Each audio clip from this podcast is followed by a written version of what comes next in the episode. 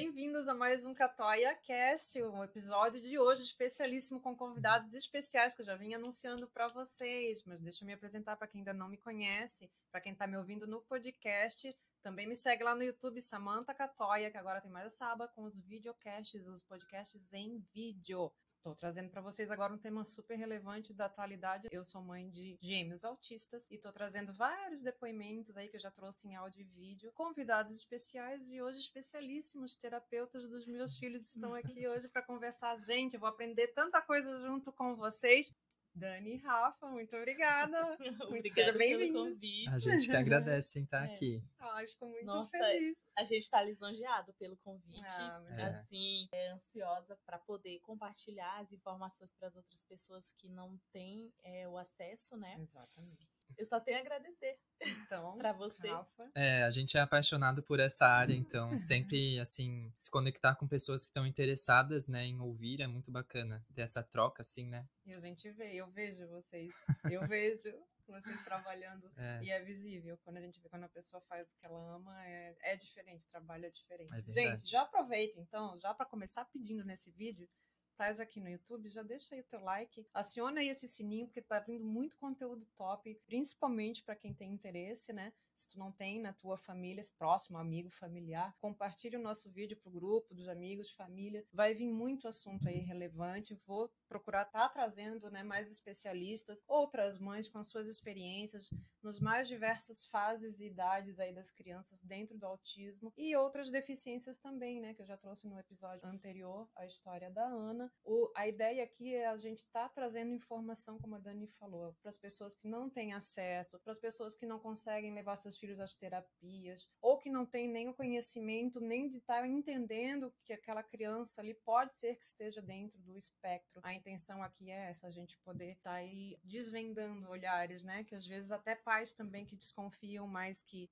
também não querem ver, né? Tem muitos é, também tem que não querem enxergar não que aquela criança está diferente, verdade, né? pode né? ser que esteja dentro de um espectro. Então a ideia aqui é a gente trazer informação. Bora lá, então, vou trazer um pouquinho, falar um pouquinho de vocês mas antes disso, agradecer os apoiadores desse podcast. A Beautiful Harmonização Facial, para você que adora falar de beleza, assim como eu, né? Tem um canal exclusivo que fala sobre beleza, pois então, a Beautiful especialista em harmonização facial, homens, mulheres, qualquer pessoa interessada em cuidar dos seus cuidados pessoais, porque a imagem sim fala pela gente principalmente quem trabalha aí na área da beleza, né? A gente sabe do que eu tô falando. Então, agenda o teu horário. Vou deixar depois abaixo aqui, tanto no podcast quanto no YouTube, descritivo, Instagram. É só entrar em contato pelo link e agendar a tua primeira avaliação tanto botox quanto preenchimento, harmonização facial. Fica aqui a minha recomendação.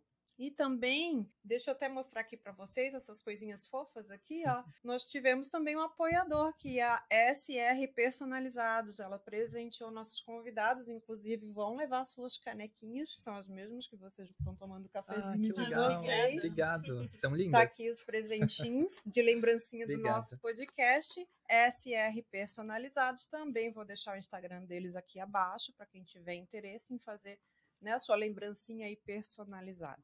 E falando hoje dos nossos terapeutas, Dani e Rafa. Daniela Aguilera é terapeuta ocupacional, especialista em reabilitação e ergonomia e terapeuta ABA. Para quem está me acompanhando aí, já me ouviu falando bastante sobre o ABA. O Rafa, Rafael Egger, fisioterapeuta, formação em Bobá, falei direito? Bobat. Bobat. Não conheço, vou aprender hoje com vocês. E uhum. RTA, também terapeuta em aba. Gente, nosso podcast hoje vai longe. Vocês estão com tempo? Porque vou ter muitas perguntas, assim como imagino que vocês tenham também. Então, vou pedir para vocês falarem um pouquinho de vocês, como é que chegaram até né, hoje, os dias de hoje, trabalhando com as crianças dentro do TEA. Passaram por todas essas formações e especializações. Pode começar, Dani? Pode ser? Olá, pessoal. é, meu nome é Daniela Saraiva Aguilera, né? Sou terapeuta ocupacional, formei em 2017 e logo em seguida eu comecei a trabalhar primeiro em APAI, né? E E eu sempre senti a necessidade de uma formação a maior, dar continuidade para poder entender a questão do desenvolvimento infantil, principalmente, que é o campo que eu mais gosto de trabalhar. Dani, eu vou te fazer perguntas bem, pode ser assim, bem bobas para vocês, mas é como se uma pessoa que não entende nada. Para fazer a terapia ocupacional, tu não precisa ter outra formação ou tem que tem algum pré-requisito? Se hoje eu quiser me formar em terapeuta ocupacional, eu posso, sendo da área da TI, por exemplo? Pode. Você, no caso, faz o vestibular, né? É Sim. É uma graduação que dura em torno de 4 a 5 anos.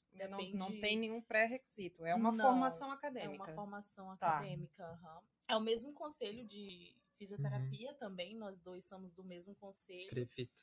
Tem vários campos que pode trabalhar, no caso da, da terapia ocupacional, pode trabalhar na questão da, da educação, do, da questão infantil, trabalhar na geriatria, na UTI, em escolas. E a pessoa que, que se identifica melhor é, na questão ergonômica também, na saúde do trabalhador, né? E a pessoa que se identifica daí escolhe a área que quer fazer especialização. Então, assim que eu me formei, eu sempre tive essa vontade de fazer uma, uma residência, né? E era bem específica, fazer residência em reabilitação. E foi quando eu fiz em 2020, bem na época da pandemia, foi bem difícil, porque foi bem na época que surgiu muitos casos e diversos tipos de pessoas com sequelas, hum. né? Sequelas, porque assim é, foi muito ligeiro a forma que, que expandiu o Covid, né? Sim.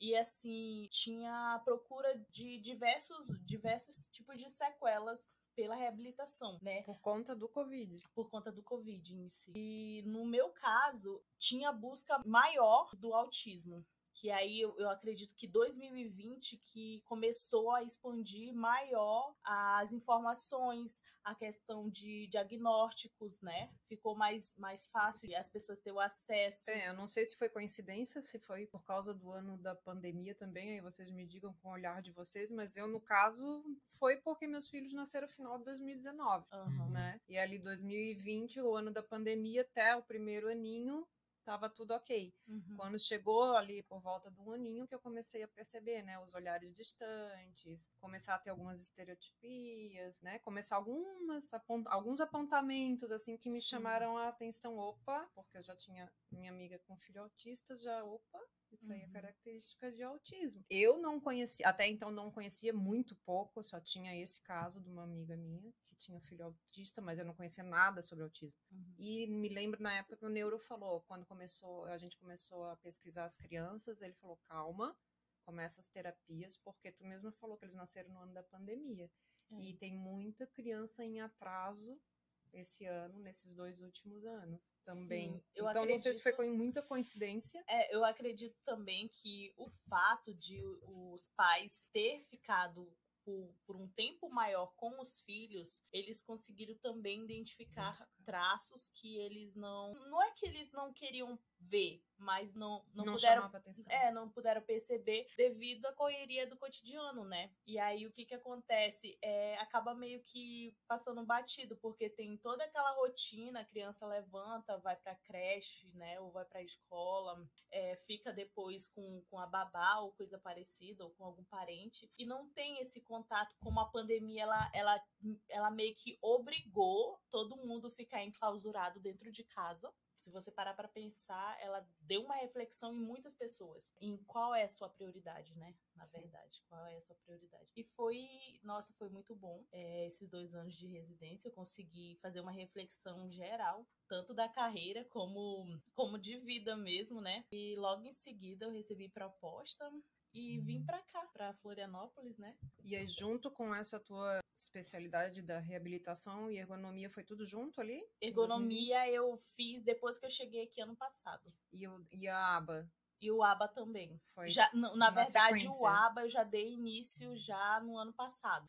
E como que funciona para se tornar uma terapeuta ABA? Tem que também fazer um curso uma pós-graduação. Com uma graduação? É uma pós? É, é uma pós-graduação. Então, aí tu tens que ter a formação para poder fazer ou não. O do ABA, tu pode ter a formação tanto de físio, TO, fono, é, psicopedagoga, tem os psicóloga. A questão da, da pedagogia também, você pode fazer também o ABA, entendeu? Porque Sim. na escola também é, é, é, é, muito importante. Sim, eu tô perguntando por isso, porque eu vejo hoje claramente a necessidade dos educadores na escola estarem se especializando. A educação especial. A gente vai chegar nisso. É. Porque é a gente vê como não sabe. Querem né, acolher, querem ajudar, querem lidar, mas não sabem como, literalmente. E Rafa, Rafa fisioterapeuta, conta um pouquinho da tua história. É, eu me formei na época da pandemia também, passei por todo esse processo, né, de mudança na sociedade de forma geral, inclusive nessa questão do neurodesenvolvimento das crianças. Foi um desafio, né, para as equipes essa questão do diagnóstico diferencial. Até hoje a gente uhum. sente, né, Dani, sente, ouve pais falando, né? Ah, não, mas foi por causa da pandemia. É bem desafiador a gente realmente conversar é, em conjunto com as famílias sobre essa questão, porque realmente dentro do autismo tem alguns traços que são um pouco diferentes do autismo, né? Daí, na minha formação, eu entrei, comecei como generalista, fiquei um ano é, estudando bastante a dor crônica e nos adultos realmente gostei bastante. Foi um conhecimento que agregou e agrega até hoje, né? eu utilizo algumas questões da, da neurociência com as crianças. E daí depois, na verdade, desde a graduação eu sempre tive muito contato com as crianças, eu sempre gostei. E eu entrei num, numa clínica, primeiro com a, trabalhando com adultos, mas o foco dela, que é o CIAR, eles focam muito no, na pediatria. Sim. Então acabou chegando um ou outro paciente para mim, e daí conforme eu fui atendendo, eu fui estudando mais, e realmente me apaixonando, né? Essa área do autismo é muito encantadora e eu acho que tem que ter muita sensibilidade para estar tá nela, né? Porque às vezes são pequenos gestos que fazem toda a diferença no atendimento. E eu acho isso muito legal. Eu acho essa criatividade que a gente tem que ter na terapia é sempre todo dia faz o atendimento ser diferente. Então, isso me apaixona nessa área. E daí a formação do Bobat e do RTA, que eu acho que a gente até vai conversar uhum. depois um pouco sobre isso, ela agrega tanto no sentido da respiração, no caso do RTA, que é o reequilíbrio tóraco-abdominal, que daí ali dentro da fisioterapia a gente estuda a questão tanto do abdômen quanto do tórax, né, em relação à respiração, postura, e isso tá um pouquinho em algumas crianças com autismo está um pouquinho alterado. Então, dentro da equipe multidisciplinar, ajudando por meio do RTA as crianças, a gente consegue agregar muito tanto na fala, quanto na questão alimentar, quanto na questão, às vezes, da motricidade fina também. Uma coisa vai complementando a outra, né? Sim. né? E outra coisa também, que é, é um dos meus focos no momento com as crianças com autismo, é a parte da hipotonia que vem se falando muito, né? A gente até pode falar também sobre isso, que é a questão do tônus, o músculo um pouquinho mais fraco, um pouquinho menos ativado, que a gente chama. E daí o conceito Bobat, ele é um conceito desde começou lá em 1940, ele veio se atualizando até os dias atuais, tem um Bobat contemporâneo, por exemplo, e ele trabalha muito com essa questão do tônus. Começou sendo focado para paralisia cerebral, naquelas crianças que têm a espasticidade, que é um membro um pouco mais rígido, mas ele foi se aprofundando também antes mesmo do desse boom do autismo, né, dos diagnósticos, mas ele já estudava a hipotonia, por exemplo, nos casos de síndrome de Down. Sim. Daí acabou tendo muita relação, porque os estudos começaram a sair falando que os, as crianças com autismo uma porcentagem delas poderia ter a hipotonia, e daí, como o Bobat sempre estudou isso, acabou alinhando as ciências, né? Sim, isso que eu acho bem desafiador e até é, eu acho que é complicado, assim, para quem entra, né, no, cai, né, nesse mundo do autismo, que a gente, os pais caem no mundo do autismo, né, vocês é. buscam, estudam, se especializam, a gente cai de paraquedas. Que eu acho bem complicado isso quando falam pra gente, não, tem que fazer terapias, terapias. Tá, mas que terapias? Não, tem que fazer TO, tem que fazer físio, tem que fazer psico, tem que fazer não sei o que, que é TO?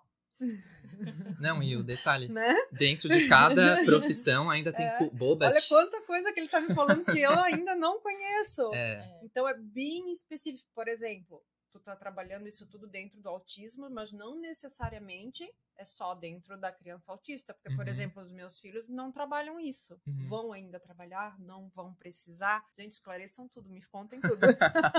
Sim, ele tá né? inclusive, falando a respeito disso. E a né? Dani né? também. Uhum. Primeira dúvida: o que, que é TO? O que, que o TO faz? terapia ocupacional, né? Que é a terapia ocupacional que trabalha a questão da ocupação humana. Mas como a terapia ocupacional pode auxiliar a criança com autismo, né? A gente trabalha a questão sensorial, porque assim, é, muitas pessoas não tinham ideia dessas alterações que as crianças têm, né? O que, que é a questão sensorial? Sensorial. Vencer é, a questão de diminuição da, do tato, diminuição da sensibilidade, do frio, do quente, a sensibilidade ou a questão da sensibilidade acima da média, que é a Por questão exemplo, olfativa. Vou dar um exemplo do Henrico, me corrija se eu estiver errada, né? O Lourenço também, mas eu acho que mais o Henrico.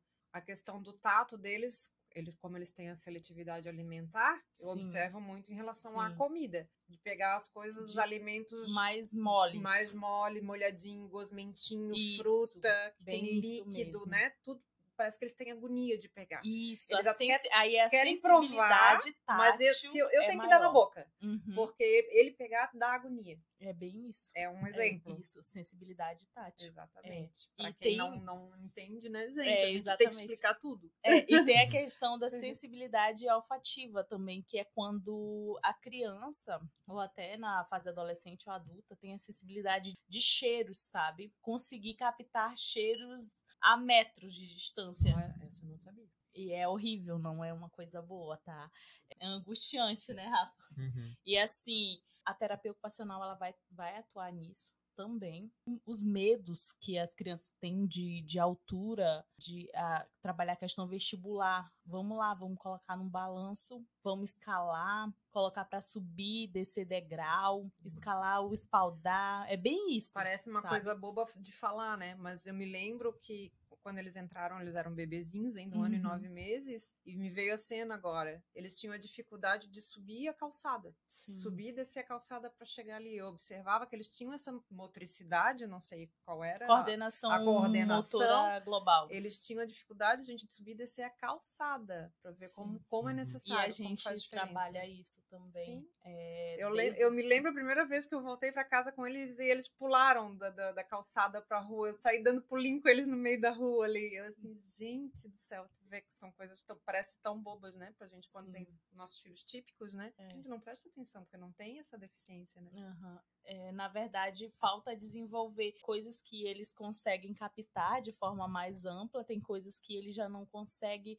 meio que o cérebro ele deixa para trás. E aí o que, que a gente vai fazer? Vai trabalhar isso lá durante as terapias. Compreende? Então, escaladinhas, né? A que eles escalada, subir, o, descer, exatamente. O, Até noção do espaço também, né? Com certeza. O no... movimento do balanço, porque, o que, que é diferente para eles? Que eu, eu lembro que o Lorenzo, no, no, começo, assim, morria de medo de subir no balanço. Hoje no ele balanço, adora. É, hoje ele já consegue é. mais. E o Henrico ama, né? Não, o Henrico ama, sim.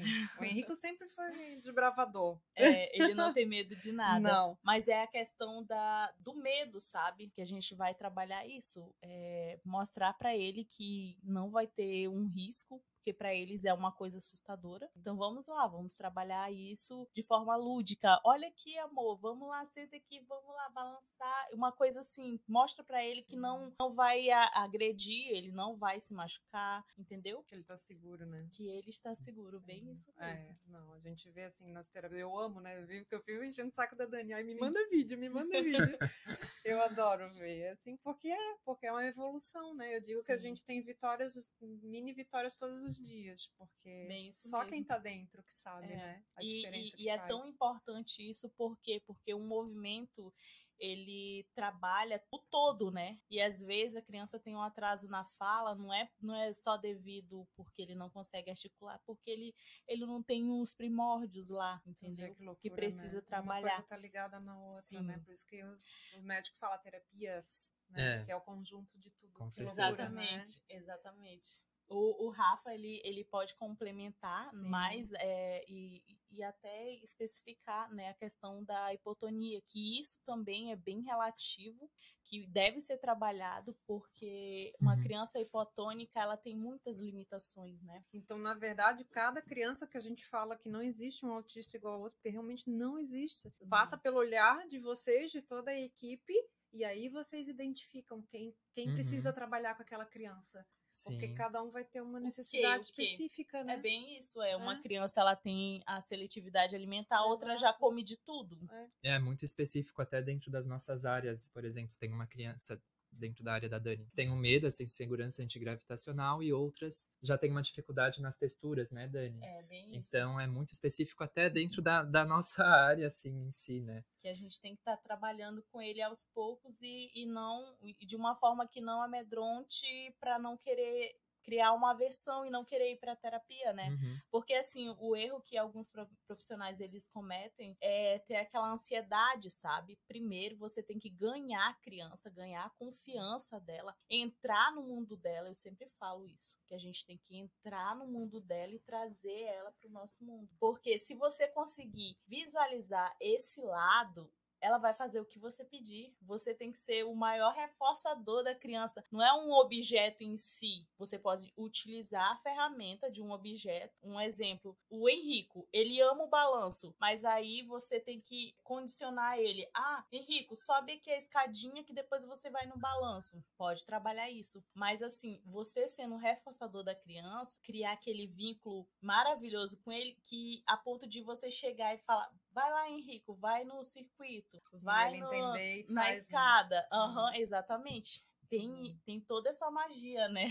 É, e eu gosto sempre de falar também que dentro do autismo tem uma série de questões, tanto comportamentais quanto motoras, Sim. que fazem com que a criança ela não tenha tantas vivências como uma criança que não tem o autismo. Sim. Então, a gente ali na terapia, a gente proporciona essa questão das vivências. E as vivências novas, um estímulo novo, tanto motor, psicológico, sensorial, às vezes pode gerar um estranhamento inicial, um medo. Então, isso é muito importante também proporcionar essas vivências para a criança de forma geral. Sim, é, e é, é, isso que vocês estão falando, gente, é nas pequenas coisas, assim, vai vindo, na, vai vindo na minha memória, por exemplo, as crianças, ainda, o, o Lorenzo ainda faz assim, de vez em quando eu pego ele fazendo assim. Uhum. O Lorenzo não pensava, ele não fazia esse movimento da pinça. Uhum. Quem estiver me ouvindo, eu tô pensando no meu indicador com o meu dedão. Não tinha que a pegada da gente de pegar para escrever, né? Sim. De pegar uma caneta ele não, não tinha, tinha nenhuma. Fina, e o não. Henrico também, o Henrico parecia visivelmente Sim. que ele não tinha força uhum. para pegar nada. Hoje é. é. um pintor. Gente, ele risca numa força Verdade. assim que eu não dou conta de apontar Uma os lápis.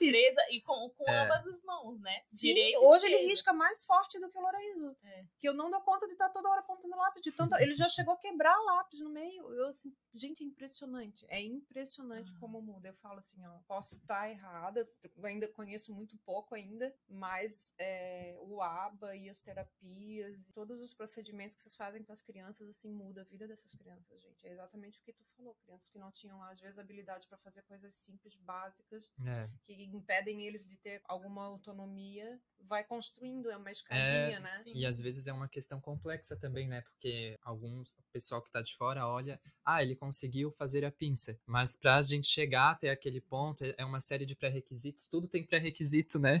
A fala, a motricidade, comportamento, então é, é um, uma escadinha. E a, eu acho também que a gente tem que comemorar essas pequenas, pequenas, entre grandes aspas, coisas, porque elas que vão gerando uma base para habilidades mais complexas. E aí no caso que tu falou da respiração, eu uhum. vejo, posso estar errada também, vocês me corrijam, que o, o Henrique é muito mais acelerado do, do que o Lorenzo. Hum. E eu, eu percebo muito também isso na respiração dele no mal dormir, né? Que eles têm, eles têm um mal dormir. E o Henrique tá passando muitas noites ali comigo. Gente, ele me acorda a madrugada inteira. Mas assim, é numa agitação que uhum. ele não tem parada. Ele vai percorrendo a cama, assim. Suado E quando ainda. ele acorda, acordar mesmo pra mamar, ele às vezes essa noite eu percebi, ele pega a mamadeira assim numa ânsia, que parece assim, faz dois dias que ele não mama, uhum. e eu chego a perceber a respiração. Isso é Isso do autismo. É, pode ter a ver, até por essa questão das vivências, é, a gente não ouve muito falar disso e é bem complexo, mas a respiração, para gerar um desenvolvimento, também exige um desenvolvimento na respiração. Então, se a criança tem menores vivências em outras áreas, a respiração também pode ter uma dificuldade ali. Isso que você falou, por exemplo, da dificuldade de dormir, a gente pega, nós fisioterapeutas pegamos muito em consultório da criança agitada, que não consegue dormir de noite, fica suada de noite. Isso tudo a gente fala até, por exemplo, do gasto de energia, que o que deveria ser um, uma respiração tranquila, acaba sendo uma respiração mais pesada, carregada, e isso a gente vai trabalhando também. O acalmar a respiração, né, é bem importante. Como é que vocês complementam? Eu vejo várias vezes vocês atendendo ali na mesma sala, vocês uhum. chegam a complementar ali o trabalho um com o outro? Sim. Bastante, é, né, Dani? A gente tem uma troca, uma troca bem boa, eu e o Rafa. Na verdade, só Dani. Então, é, me conta. Quando a uhum. gente, desde o do primeiro dia de atendimento junto, a gente já se deu muito bem, né, Dani? Foi, foi uma coisa surreal, eu e o Rafa. É. No início. Que uma especialidade encaixa ali, complementa a outra. Porque assim, o Rafa não, até então, ele não tinha o conhecimento do ABA técnico. Uhum. Ele só ouvia falar, né, Rafa? Não sabia exatamente como aplicar. E assim, o ABA, gente, é surreal a importância do ABA. Porque eu digo assim, criança que não tem o ABA, ela fica sem norte. Entendeu? Transforma a vida deles, né? É. E aí foi basicamente nisso que a gente começou a inserir. Ele via bem assim, ah, a paciente tal assim, eu não tô conseguindo trabalhar com ela. E, uhum. e aí eu fui dando dicas, faz assim, pega tal objeto que ela gosta lá, usa, usa como reforçador, tenta abraçar ela. Foi. Dá um beijinho nela. Porque a criança, ela gosta muito do toque. Tem criança que não gosta, mas é porque ela não tem essa vivência. A partir do, do momento que tu chega e acalenta ela, dá um abraço, dá um beijinho, uhum. ela se desmancha. E aí eu foi, foi o que eu fui passando para ele, né? E, e logo em seguida é, as instruções dos reforçadores. E aí a gente começou a, a fazer a troca, tanto da questão de postura, né? Uhum. Aí eu, ai, Rafa, eu vejo que ele tá com o pé muito para dentro, assim, porque tem muito disso do autismo, né? O pé, ele é para dentro, ele anda muito nas pontas dos ah, pés. Tem do autismo, porque os meus eu, eu até então achava que era genética do pai. Não, não, é, é tem, né? anda. Eles anda... têm um pouquinho, mas o pai também tem, então. É, mas, mas o, o TEA, ele é, é, não, é, não é, uma, é uma coisa que é trazido dos pais. É, ah, não, geralmente sim. o pai ou a mãe. Mas é que eu digo os pezinhos um pouquinho pra dentro, acaba, porque o pai é. deles também tem. Então, é, mas... pra mim é, é, do pai, não é do autismo. Não, mas é uma característica, né, né Rafa? E... Até a parte do tônus, ah, assim. Ah, sim, sim. Uma compensação. Ó, tá sim, é, compensa, por isso que tem aquela questão também do sentar em W. Ah, como é que vamos fazer isso? Ah, vamos lá, trabalhar fortalecimento. Ele passa, tanto ele passava a dica, vamos trabalhar fortalecimento, Dani, faz esse tipo de manobra. Uhum. E aí sempre houve essa troca. E na é. verdade a gente foi se conhecendo, né, e trabalhando junto, então assim de forma geral, assim, um complementa muito o outro, porque é. o físio ele trabalha muito a parte estrutural, o corpo, uhum. e a TO ela ela utiliza essa estrutura para dar uma função para as coisas. Sim. Então às vezes, por exemplo, o físio vai trabalhar a criança conseguir permanecer mais tempo sentada, com uma postura melhor, com uma respiração melhor, e a TO vai utilizar desses benefícios para brincar funcional, é. para escrever, para utilizar a né? pinça. É, então até tem um limite para cada, né? Assim, bem claro. A gente consegue ver é. muito porque a gente trabalha Sim. junto. Eu até encaminhei um paciente para ti recentemente, Foi. que ele ficou bem estruturado e eu falei, ó, oh, Dani, não tem mais o que eu trabalhar aqui. Agora ele precisa realmente vivenciar, é, trabalhar a função em si. Sim, ele tinha a questão da gravidade, né, né, Rafa? É. é o medo de ir no balanço ele, ele tinha aquela curiosidade de ver outra criança no balanço, ele tem 11 anos, né? Uhum. E assim, ele tinha muita insegurança. Aí eu fui lá, chamei ele, vamos, vamos nós dois, senta aqui do meu lado, bem devagarzinho e tal. Agora ele pede, ai, o balanço mais forte, mais forte. A gente fica, não, também não vamos fazer muito forte porque pode cair. E é uma coisa. Acho isso, nossa, cara, eu acho isso divino, assim, porque a gente vê, eu acompanho, porque os meus também tiveram essa dificuldade. O, o Henrico, eu digo que ele nasceu pendurado no lustre, né? Porque o Henrico, meu Deus, é o filhotinho do Spider-Man. O Lorenzo sempre teve medo de tudo. Uhum. Medo de tudo. O Lorenzo não pulava no sofá. Eu me lembro também, a primeira vez que eu peguei ele pulando no sofá, eu pulava junto dentro de casa, porque era, é tudo conquista das terapias. Conquista. Sim, porque tem Sim, e ele escala, né? O, o Lorenzo escala Não, agora. Quando eu vi a primeira vez ele subir no, no braço do sofá, fazer o que o irmão dele fazia muito, né? Uhum. Eu assim, meu Deus, filho, sobe, filho, sobe. Dá uma emoção, né? Nossa, gente, não tem. Não e o falar que quando a criança não chega lá e não verbaliza de repente, porque eu já, eu já peguei, né? Crianças que verbalizam, crianças que não verbalizam. E assim, começa a falar dá, uhum. dá. Aí você, eu fico, ai meu Deus, é. ai amiga, eu não consegui filmar ele. Ai, é, tu tá viu? Bom, aí né? eu vi, eu é vi. Bom, é uma né? coisa muito assim, bom. muito. Eu, eu é. falo que não tem dinheiro no mundo que pague, sabe? É verdade, assim. a nossa área é muito linda nesse sentido. Isso, isso que é assim, cara, de tirar o chapéu para vocês, assim, que eu vejo como, como vocês amam o que vocês fazem, porque tem casos muito desafiadores. Eu já presenciei é. alguns ali. Quando a gente fala assim, ó, às vezes eu falo assim, gente, hoje não tô aguentando, hoje tá punk, né, gente? Dá uma ressalva, eu tenho dois. É. Trabalho em dobro. né? E às vezes eu chego ali, eu vejo um caso de uma criança, né, bem, bem mais dificultoso, assim, de se lidar, e eu vejo ali vocês no manejo com aquela criança, e eu assim, meu Deus, eu não posso reclamar. É, porque eles, eles fazem o que Porque, é gente, é né? muita, é assim, eu, isso que eu acho difícil do autismo, é muita discrepância, assim, né? Não, uhum. não tem uma medida, não, não tem, é. né? O autismo vem daqui até aqui, não. não não, é muito o genérico, assim. é, é, é muito é genérico. Então, é, é, por isso que eu acho até a dificuldade de, também de, de, diagnosticar uma criança, né? É bem Sim, com certeza. Imagina, com mais dificuldade eu devo imaginar dos, dos primeiros ali do nível 1, né? Porque até onde, qual é o limite ali de tu dizer que a criança tá dentro ou tá fora? Uhum. Porque tem muitas características. E é bem sutil, né, Samanta? É. E aí é bem isso que eu tô te falando, que o pai ou a mãe, ele tem que ficar lá de olho, tem que olhar os, os mínimos detalhes, que porque assim, ah não, vai ver a mania, mania dele fazer isso. Ah, mania ele faz isso sempre, né? Mas então, até onde é mania, mania, é toque. Sim, então fala da, da tua especialidade, como que os pais podem identificar isso para aqueles que estiverem na dúvida, que tá vendo alguma coisa diferente do filho, mas ou não quer enxergar ou realmente desconhece, não tem nem noção. O que que é a característica, eu fiquei até nervosa. a no meu caso que foi pega... que eu peguei primeiro foi o olhar distante, o olhar, é. né? Uma carinha de triste assim, chamar, sim, chamar, chamar sim. e a criança Eles não te olhar. Pra, né? pro, pra Nárnia, que nem isso, eu, falo com Rafa. Lá no mundinho. Eles filho, volta no teu mundinho. Bem é. isso. E, e, a troca também, né, que não, não faz é, pareamento da busca. Sim. E outra coisa que a criança ela geralmente tem essa dificuldade de verbalizar, ela pega pela mão e chama, é, quero isso, é. é bem isso, mas eles não verbalizam, né? E aí tem a questão de a questão sensorial mesmo, como eu havia falado, que é bem explícito isso, que é a questão da seletividade alimentar, que muitas uhum. crianças têm muita dificuldade para a questão da alimentação, do mole, da comida. Tem criança que prefere comida mole, tem outra criança que prefere mais aquelas comidas crocantes, com, Seca, com né? é exatamente. E aí tem que trabalhar é, tudo isso. Eu, eu passo por todas, né? Que eu digo que a gente vai e volta, né? Vai Sim, e volta. Exatamente. Porque eles têm fases, assim. É. Eles passaram por uma fase que era basicamente purê de batata. Não tinha Cristo que fazer comer outra coisa. E assim, purê, papinha. Não podia, se tivesse um pedacinho de batata, fazia ânsia, que eu acredito que seja facilidade de todos, Sim. né? Fazia um pedacinho na boca, já fazia ânsia, também já vomitava tudo.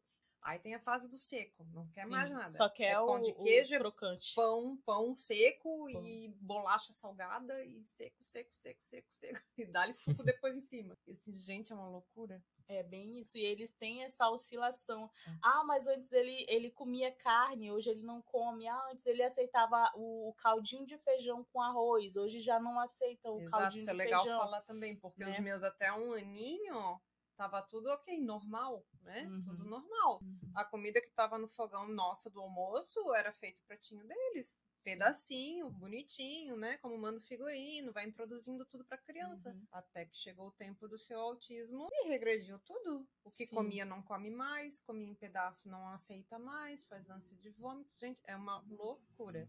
É, e, Tem assim, flutuações, assim, né? É. Além dessa parte sensorial também, alguns estudos trazem da parte do movimento que o primeiro ano de vida também é um momento bem importante para já identificar algumas coisas, né? Já ficar, Exatamente. já acender o sinal de alerta. Sim. Alguns comportamentos, tanto na comunicação, a criança, por exemplo, chorar para se comunicar lá pelos oito meses, em vez de tentar é, mostrar o que ela está querendo. Tanto a parte do movimento também, que daí se a criança tem uma dificuldade no movimento, por exemplo, para engatinhar, não que só isso seja uma, uma suspeita de autismo, Sim. mas isso mais algumas outras questões, essa questão que você falou do, dos seus filhos, dele do olhar mais distante, não buscar tanto as interações, não conseguir fazer o brincar funcional também, é. por exemplo. É, eu acho que também, né, Dani, é uma série de questões. Sim, já. Nunca é só uma coisa que dá para observar. Já chegou mãe relatando assim, ele não engatinhou, ele já foi para andar, pulou etapa, sabe? Mas eu ficava pensando, então ele tá à frente das outras crianças, mas não tem essa questão de estar tá à frente, entendeu? Só o profissional que ele consegue é, identificar, né? Porque às vezes, por isso que essa é a importância de uma avaliação, né? Que o médico ele, ele exatamente passa para as terapias exatamente para conseguir fechar o diagnóstico, porque a partir das sessões que as crianças vão, vão estar indo com a constância, ele vai conseguir verificar lá se a criança consegue fazer do mínimo até o máximo. O que é o mínimo? Ela consegue segurar? Ela consegue se apoiar, ela consegue subir o degrau, ela chuta uma bola, ela fala. Sim. Então tem tem esses, esses essas escalas que, que é feita a avaliação, né? Uhum. E a gente consegue identificar através desses sinais. Primeiro de tudo, né, a gente tem a caderneta de saúde das crianças, né? Aquilo ali é um marco do desenvolvimento. Sim. Não é à toa que tem os marcos ali. Então, se tu já vê que a tua criança tá atrasada, é importante seguir a caderneta, que tu vê que a tua criança tá atrasada em alguma coisa ali, já é um primeiro sinal, né? Uhum. Que foi, eu não segui a caderneta, mas eu já, já era mãe, né, gente? Já tinha dois, então ali quando chegou num aninho, eu cheguei na pediatra, ó, já era pra estar tá falando alguma coisa. A Nayana, com uhum. minha mais velha, com nove meses, já dava tchau pra Deus e o mundo, falava com Deus e o mundo na fila do supermercado né? Oi, tchau, oi, tchau. Eu acho que você achava o máximo. Assim, o Matheus demorou um pouquinho, que é menino, demora um uhum. pouquinho, mas um aninho já tava também. Uhum. Mamar, TT, água, pelo menos apontar, apontar pra né? mamadeira, apontar pra água. Então, assim, são aquelas coisas básicas que tu sabe que a criança de um aninho já, já tá uhum. desenvolta para aquilo, né? Fora o funcional, de tu falar, de tu brincar, de tu pedir beijo, a criança não, não dá tchau, não dá o uhum. tchauzinho, Exatamente. não saber mandar o beijinho. Bebês não pequenininho já aprende a mandar beijinho. Já São... tem uma intenção comunicativa. É, já tem as, cois... as coisinhas ali de é, pequenininho é, que eles já começam a fazer, que a gente até ensina porque é bonitinho, né? Sim, e que eles não, não fazem. ao brincar também. Né? Exatamente. E aí vira fica, carrinho, fica só rodando é, rodinha. O Lourenço era ficcionado por rodinha. Ele não brincava com um carrinho de, de, Não que tinha que sentar e brincar com o carrinho, mas qualquer criança vai rodar no carrinho no chão. Eles é. não, eles vão virar de ponta cabeça para ficar na rodinha. É, né? enfileirar. Né? Exatamente. Separar por categoria de cor. É, e eles tamanho. eram bem, até nisso eles eram diferentes. O Lorenzo era nas rodinhas e o Henrico na, na estereotipia. Ele pegou uma fase ali que ele, ele eu falava que corria atrás da cola, que nem cachorro.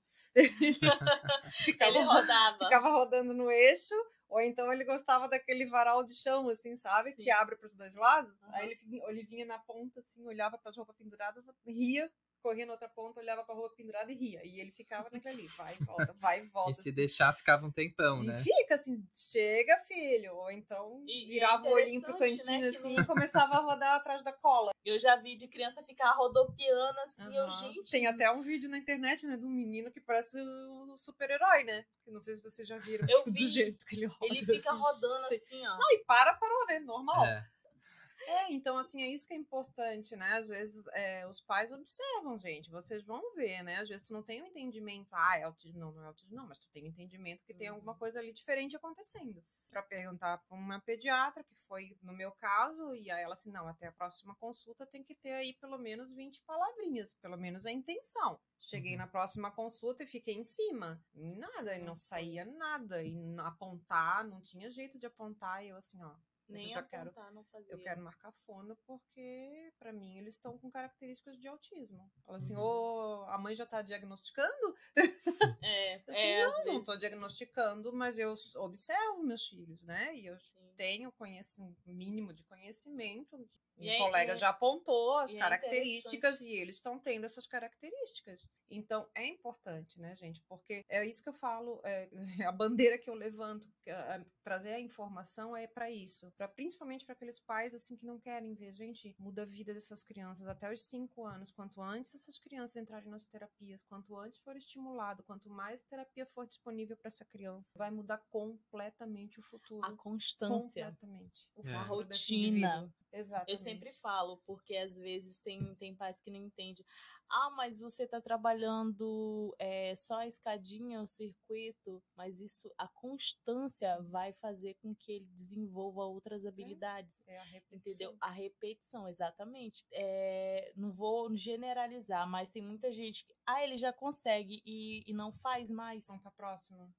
Ele não. tem que fazer aquela e uma próxima, né? Exatamente. E, fa e fazer outra, outra atividade. Sim, não, nem sequência. que não, não, fique naquilo ali, mas volta naquela volta, ali. Exatamente, repete, exatamente. Porque às vezes tem, tem casos, inclusive os meninos, teve uma época que eles estavam subindo, descendo, correndo, de repente eles estavam engateando parou de fazer. Não, não para. Você tem que dar continuidade ao que já está sendo feito e que está, sabe?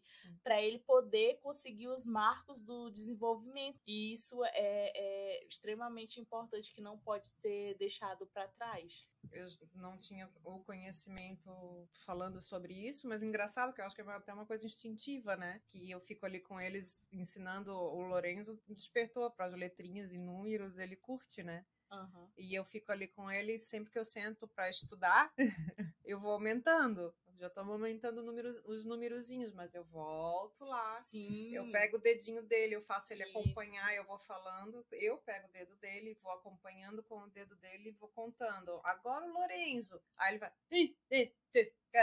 É, sim, o ABC, ele fala. Eu já vi ele falando assim é, na sala. Ele, aí ele vai com o dedo, assim, uhum. eu, eu, eu, ganhei o dia. Por quê? Porque ele entendeu o que eu pedi para ele. Por mais que na cabeça dele tá saindo, ele tá falando o que eu tô falando. É, entendeu? Exatamente. É isso, é a intenção e a repetição. A repetição é Uma hora vai sair.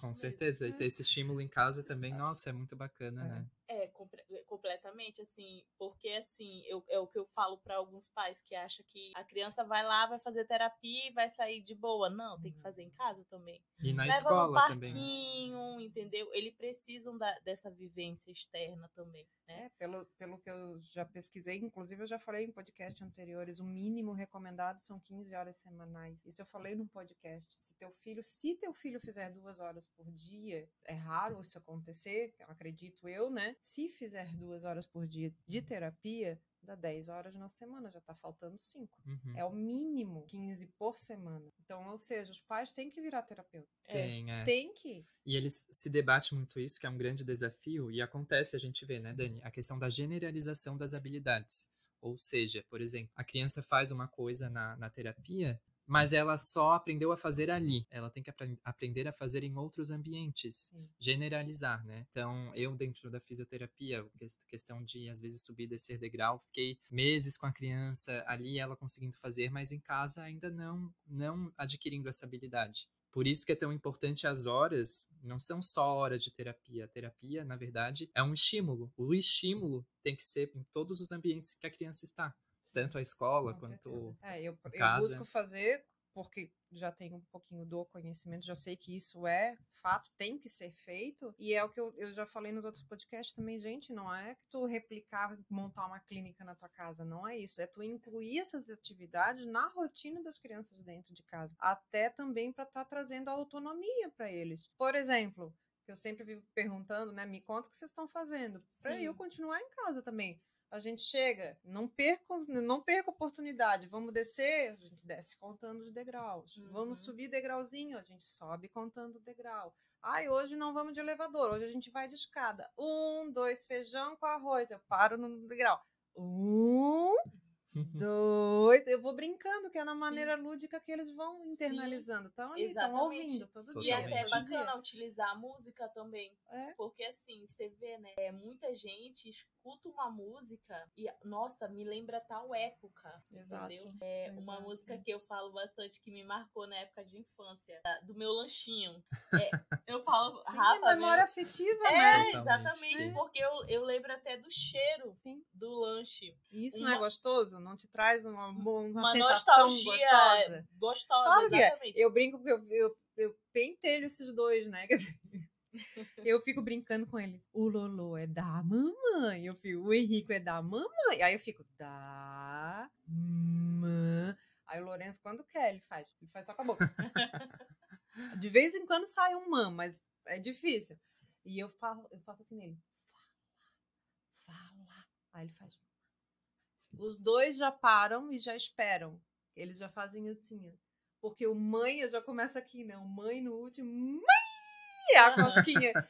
é o que tu falou, vai ficar na memória deles. Exatamente. Além de eu estar ali ensinando para falar, eu fico aqui, mãe, ah, mãe, e, mãe. Até aquela tem a brincadeira também tem, lá né? do, do é. cabeça, é. ombro, sim, joelho pé, joelho pé. Aonde que tá a cabeça? Exatamente. Né? O nariz, a boca. Também, que é outra forma da gente ensinar. Sim. Como eles gostam dos desenhos, a gente é. sempre é. procura botar desenho que tá ensinando letrinha, Sim. ensinando fonema, o ensinando ABC. os animaizinhos, o ABC. Que daí a gente mesmo entra na brincadeira do desenho, a mãozinha, gente, eles começam a acha que tá cantando, né? E o patinho colorido. E ele fica com a mãozinha, Essa música é ela fecha, ela abre, eles acompanham, gente. Sim. Isso é, é uma vitória. O patinho colorido, azul, vermelho. Cadê o azul? Vermelho. É. E aí é. eles vão apontando sabe? É, isso, ó, assim, quem tá dentro que sabe, gente, porque... Parece ser uma coisa parece simples, uma coisa né, tão Samantha, simples, mas não né? É, eu tenho é, dois filhos típicos, é. então não fazia nem ideia desse mundo azul, e parece uma besteira o que a gente tá falando, para quem não tem um filho parece. do espectro, A né? gente até ouve às vezes de quem não é, é. da área, ah, mas tá só brincando com a criança. É. Nossa, tá longe. Tu, tu só recebe para ficar brincando? não é, a gente escuta muito isso. Nossa, tá, tá ganhando, tá ganhando para brincar. Eu queria um trabalho desse, mas não sabe, assim. Não sabe. Não é só brincar, né? O brincar, ele tem uma função. Ela tem a função ali tem, dentro, Tem que né? dar que é função, né? Só simplesmente... Desenvolver a criança, né? Exatamente. Né? Jogar a criança lá e... Não é um lazer, é um não. brincar para ensinar. Terapêutico, exatamente. Né? É o brincar terapêutico, exatamente. Pra criança não, né, não querer ir na terapia, porque a terapia é uma coisa chata. É. Sim. Né? Uhum. Pelo exatamente. contrário, ele, pra ele, ele, na cabecinha dele, ele vai lá brincar. É, né? e a gente brincando desenvolve. Uhum. E, brincando, e, brincando, desenvolve. É isso mesmo, a gente tem que ter prazer de estar ali. E é pra criança ter prazer com brincadeira. Agora fala um pouquinho mais da, do. Vou falar errado de novo. Bobat. Bobat. Do Bobat. Vamos lá. que eu não. Eu nem. Não, acho que. Essa semana eu acho que eu ouvi falar essa palavra, mas não entrei pra, pra ler o que, que era. É um nome que tá ficando mais em alta agora, né? Dentro do autismo. Porque, como eu te falei, tem uma porcentagem de crianças que apresentam a questão da hipotonia. Estudos. O que, que é a hipotonia? Explica para quem estiver ouvindo. Tá. É, só, só falando do artigo, que daí em 2017 se falou que suspeita-se que até 67% das crianças com autismo possam ter a, essa hipotonia, que no caso, é, o nosso cérebro, ele, ele coordena os nossos músculos, ele manda uma mensagem elétrica para os nossos músculos funcionarem. Sim. Vamos dizer que essa mensagenzinha, ela está um pouquinho mais lenta.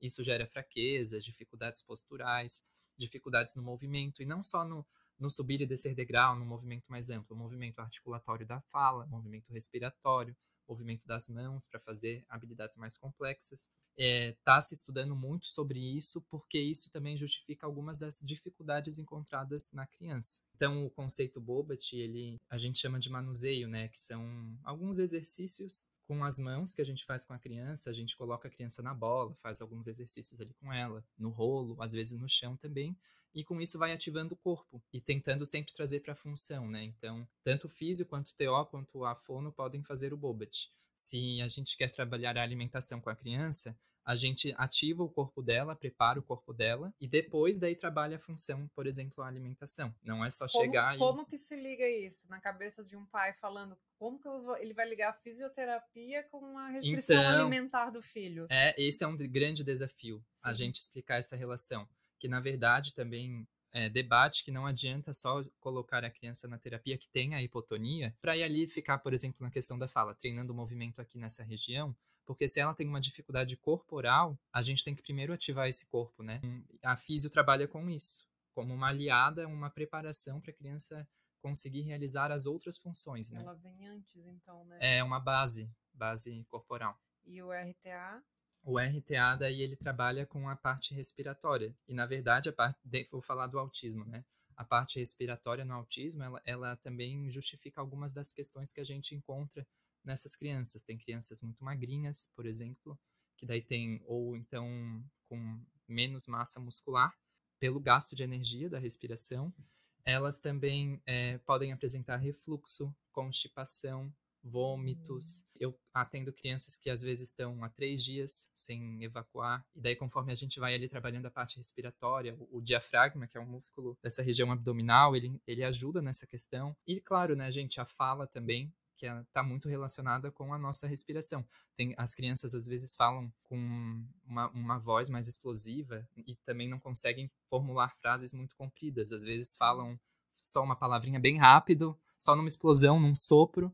Isso tudo é, é, a falta dessa coordenação respiratória, né? E a gente vê muito resultado no RTA, conforme a gente vai ensinando a criança a, a controlar esse ar entrado e saído e como utilizar esse ar para outras demandas, enfim, ela vai evoluindo de uma forma mais tranquila. E, e isso, isso tem idade para criança dentro do, do espectro? Não.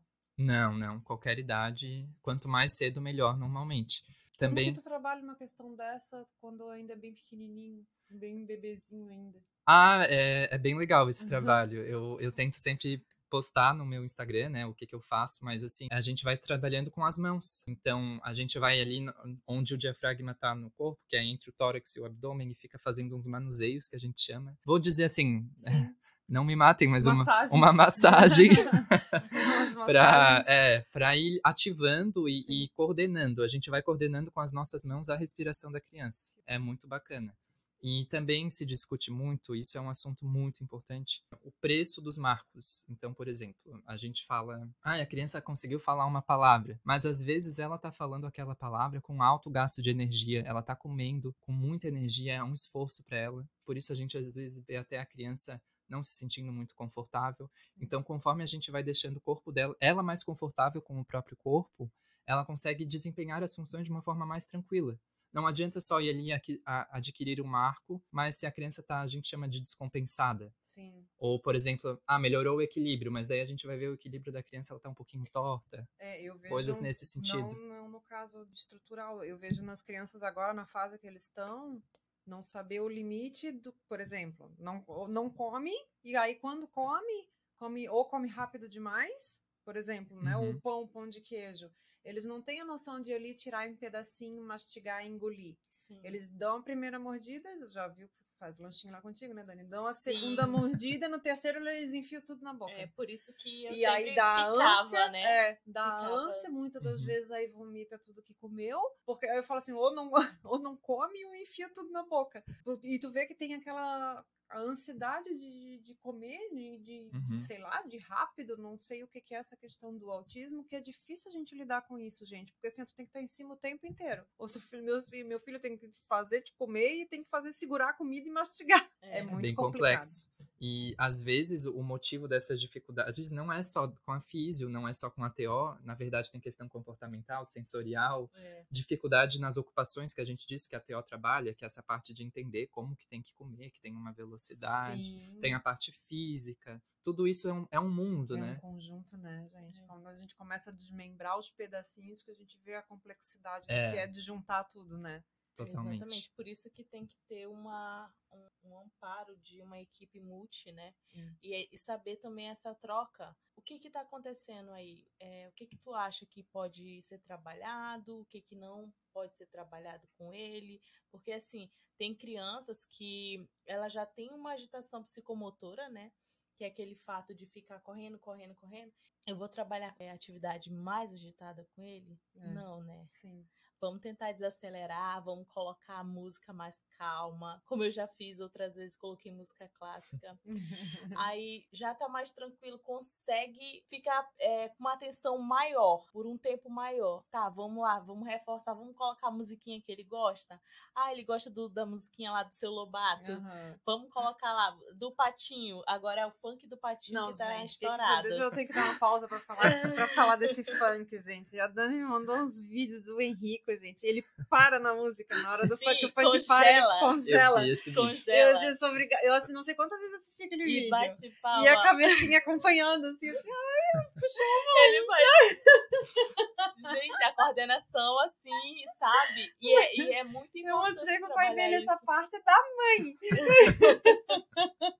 Mas é Pô, fofo, caramba, né? É e ele fazendo a dança, a dança lá. Bem gente, coreografado. Sim, céu, sim, ele, que ele sabe exatamente. Aí eu congelo, aí ele congelou.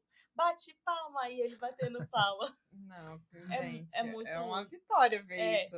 Sim. Porque assim, tu percebe no saber... vídeo o entendimento dele. Ele tá Sim, tá prestando assimilando. atenção na música. É. Ele tá acompanhando. É muito fofo, né? é muito lindo. Sim, trabalhar tudo É muito lindo, muito, muito. Porque, assim, gente, eu, eu acho mais difícil de tudo é essa questão que eu, que eu comentei. Por exemplo, eu tenho gêmeos e eles são completamente diferentes. A, a, maneira que tu lida com um não dá certo com o outro, uhum. né? A dificuldade que um tem, o outro tira de letra. E esses graus, essas diferenças, e tu vê aí, os, ambos estão dentro do nível 2. Dentro do mesmo nivelamento ali dentro do espectro, eles são completamente diferentes. Eles têm estereotipias diferentes, reagem de maneira diferente quando estão frustrados. O Lourenço é mas... todo trancado, o Henrique já não tem problema. É. E aí tu fala, pô, mas eles têm a mesma rotina. O único momento eu dou o mesmo alimento, eu tento dar é... o mesmo alimento para os dois, eles uhum. mamam a mesma coisa, eles têm a mesma rotina durante o dia. Como é que pode? Eu falo pro Rafa, assim, que, que a questão do transtorno é ampla, né? E cada um ser. A gente pode ter até algumas estereotipias uh, ou comportamentos parecidos, mas nós somos únicos, né? Uhum. Independente. O que um tem, o outro parece que não tem eu percebo assim, no início, quando eu comecei falando dos, dos meninos, dos gêmeos, uhum. né? Eu via que eles tentavam se buscar, mas eles, eles se olhavam e se viam um no outro. E aquilo era muito confuso para eles.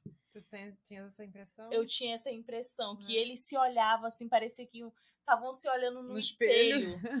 uhum. Eu não sei se tu lembra, mas eu tenho é. até foto deles se olhando no espelho para te dizer: Olha uhum. você, amor, olha aqui você. E aí, para eles entenderem que eles são diferentes em, em, algum aspecto, Sim. sabe? É muito louco, porque eles são gêmeos, gente, e, e, praticamente idênticos. Eu, no início, eu fiquei buscando uma forma de identificar a diferença de um outro. E eu vi a Até pintinha. Hoje, né? Falei, não, o Lorenzo, ele tem uma pintinha ele na boca. E o Mínimo, Henrico, né? não. É, não, e, e, antes ele era, eles eram muito mais parecidos que agora. Sim. Porque agora. Eu não vi se eles bebês. Gente, agora eles deram uma espichada assim. Quando eu tinha que amamentar na madrugada, era uma coisa de doido. Identificar quem era. Mas tu colocava roupa igual? Tu colocava roupa. Sim, mas mesmo que não fosse, eles eram iguais, duas bolinhas, carequinha, gorduchinho. Coisa mais fofa. É, Quantas vezes eu apaguei amamentando e falava pro pai deles: ai meu Deus, tem que trocar. Era um e o outro de madrugada. Era um e o outro, não tinha nome. Tem que pegar o outro outro. Não, Samanta, já troquei. Tem certeza? Eu olhava, Olhava. certeza se tem, né? Senão ele tá berrando de é, fome. Já, já houve trocas também de ser a sessão com o Henrico e eu catar o Lorenzo e a Samanta, mas não era o Henrico. Ai, eu, meu Deus, vamos lá. Eu, eu catei um. E olha que hoje já estão bem diferentes, hein? O é. Lourenço espichou Sim. E o Henrico agora tá o gordinho gostoso. Tá, tá uma fofura. tá demais. Aí outra questão também, né? Que eu associo aí também o remédio, a medicação, né, gente? É. Uhum. Tem, Se quiserem sim. também falar um pouco sobre isso, sim, eles entraram agora nesse ano, eles começaram a tomar risperidona. E aí o médico, tanto que eu reclamei, né, da alimentação, que não comia, não comia, não comia, o Henrico sempre foi mais magrinho, né? Uhum. E o uhum. neuro falou, não, a risperidona vai abrir o apetite. E abriu. Gente, mas abriu, mas abriu por uma coisa só, né? Que ele vai lá na cozinha e rouba o pão. Rouba pão caseiro. Esse dia ele veio com um pedaço de pão desse tamanho. Ai, meu assim, Deus. Ele só quer comer pão. Uhum. Eu assim, tá roliço daquele jeito, purê de batata e pão. Eu assim, gente, não, meu filho. Hidratos puro. Agora, a mãe agora fit agora. É, agora dá pra identificar que ele fica bem mais rolicinho. Como que isso atua na criança em relação às terapias?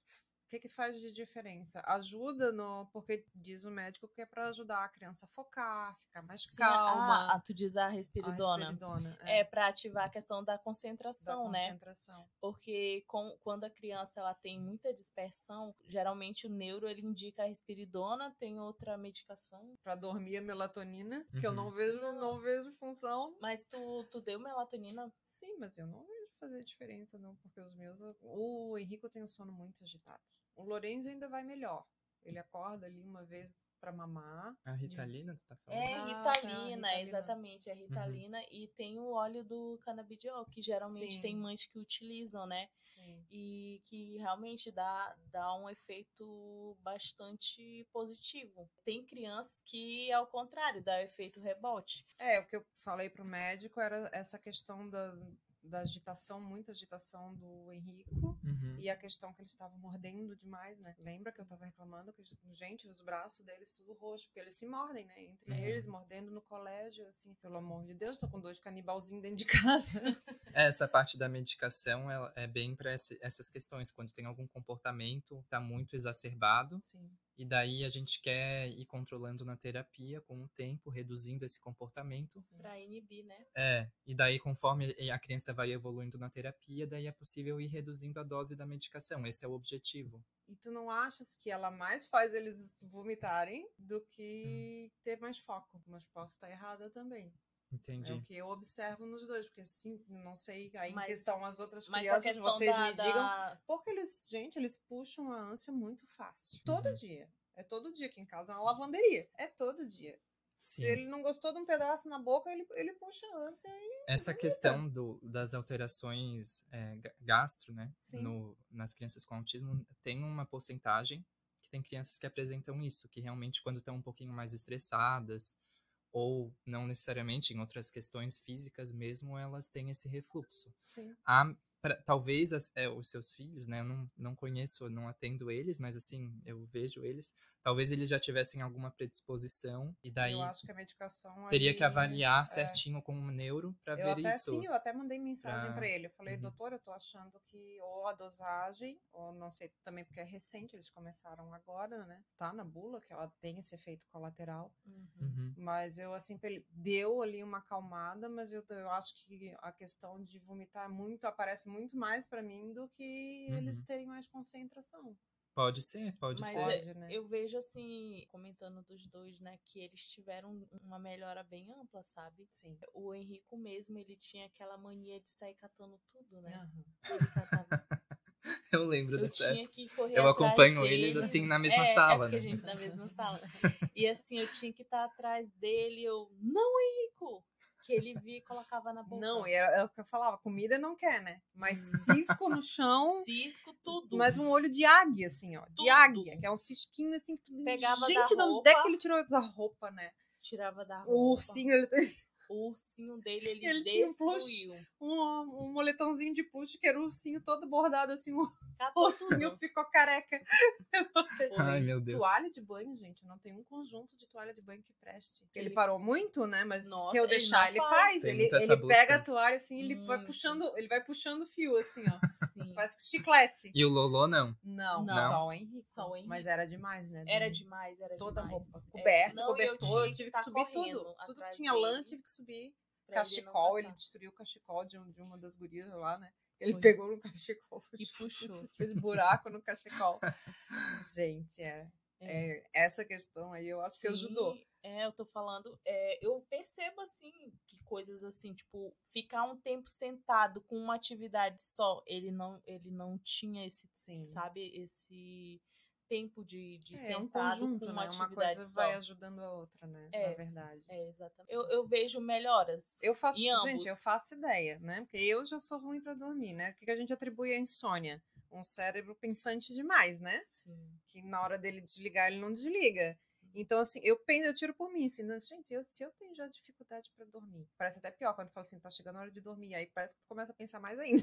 Fica ansioso. é. Não consegue desligar. Eu faço uma ideia, né, o que, que é o cérebro deles o tempo inteiro, constantemente numa agitação, né? É, e às vezes os estímulos é ao redor gente. já ativam. É, qualquer e, estímulo e às vezes coisa. é exacerbado também. É uma coisa que eu percebo também, essa busca por tela também, né? É. Uhum. O que, que, que, a gente procura fazer à noite? Porque a gente, a gente precisa, né? Eu digo que a galinha pintadinha é minha melhor amiga, porque, gente, eu tenho dois. Chega uma hora que a gente faz o quê? Vai desligando todas as luzes da casa, vai apagando tudo, e aí eu coloco o desenho hora de naná, hora de niná, que é tudo musiquinha assim, dos Sim. que eles costumam ver, até que eles gostam de ver dos, dos amiguinhos, uhum. eles tudo indo pra cama, é, é aquela musiquinha lenta, mais serena. Aí eu né? abaixo o volume da televisão, aí eles mesmos já vão aquietando, sabe? Diminuindo. É, é mais ou menos. Essa rotina é, é importante também. Não é uma coisa drástica e eles entendem que até os amiguinhos na televisão estão indo dormir, tá todo mundo indo Chegou dormir. uma hora de descansar. É. E, e, e, eu falo isso, tipo, não é só a criança, o adulto também tem que se policiar, né? Chega 15 para as 10, é, eu desligo a internet. Sim, é a limpeza, né, pro sono, Eu né? desligo a internet, às vezes eu vou pro iPad.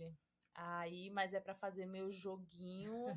é, eu tenho um jogo que eu trabalho a ah. questão da, da atenção para me poder ter atenção e memória, se eu não trabalhar meus jogos cognitivos, porque para tu ter ideia, eu não anoto, é tudo na minha cabeça. Se Isso está relacionado à questão do autismo também? Do, dos jogos cognitivos? É.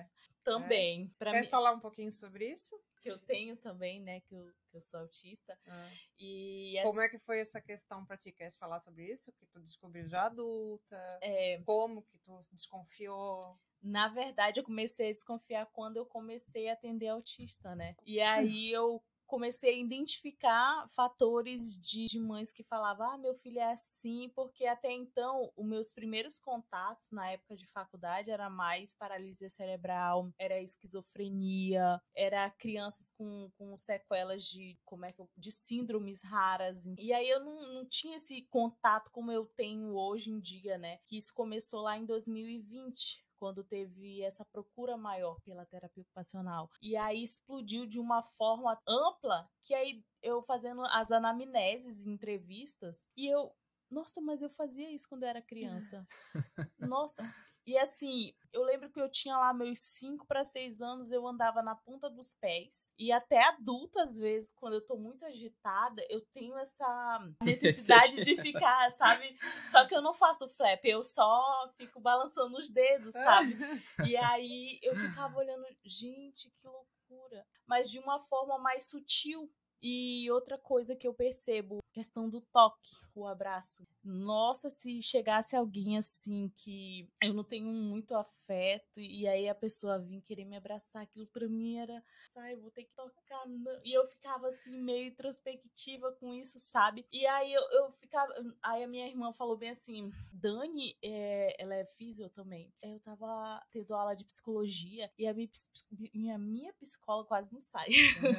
ela, a, ela falou bem assim que isso é questão que talvez tu tenha algum trauma na infância que tu não teve afeto da mamãe, do papai, por isso que tu tem essa dificuldade. Mas assim, eu via que a mamãe ela sempre fazia tudo que tu queria. E assim, realmente, minha mãe ela sempre me bajulou bastante. Então não era Até isso. hoje. não, não era bem isso. Eu consegui identificar algumas coisas, né? Foi uhum. quando eu falei com uma amiga minha, Keila, né, que é neuropsicóloga, e aí, e aí ela falou assim: ai, Dani, a gente pode fazer um teste. E assim, mas eu, pelo que você tá me relatando, eu percebo que pode ter um, um, TEA leve, né? E altas habilidades, porque assim, eu fiz vários, vários cursos, fiz vários vestibular, passei em vários, né? Pude escolher qual carreira. Passei em agronomia, passei em direito, passei economia, educação física, mas eu sempre fui para a área do movimento porque eu odeio ficar parada.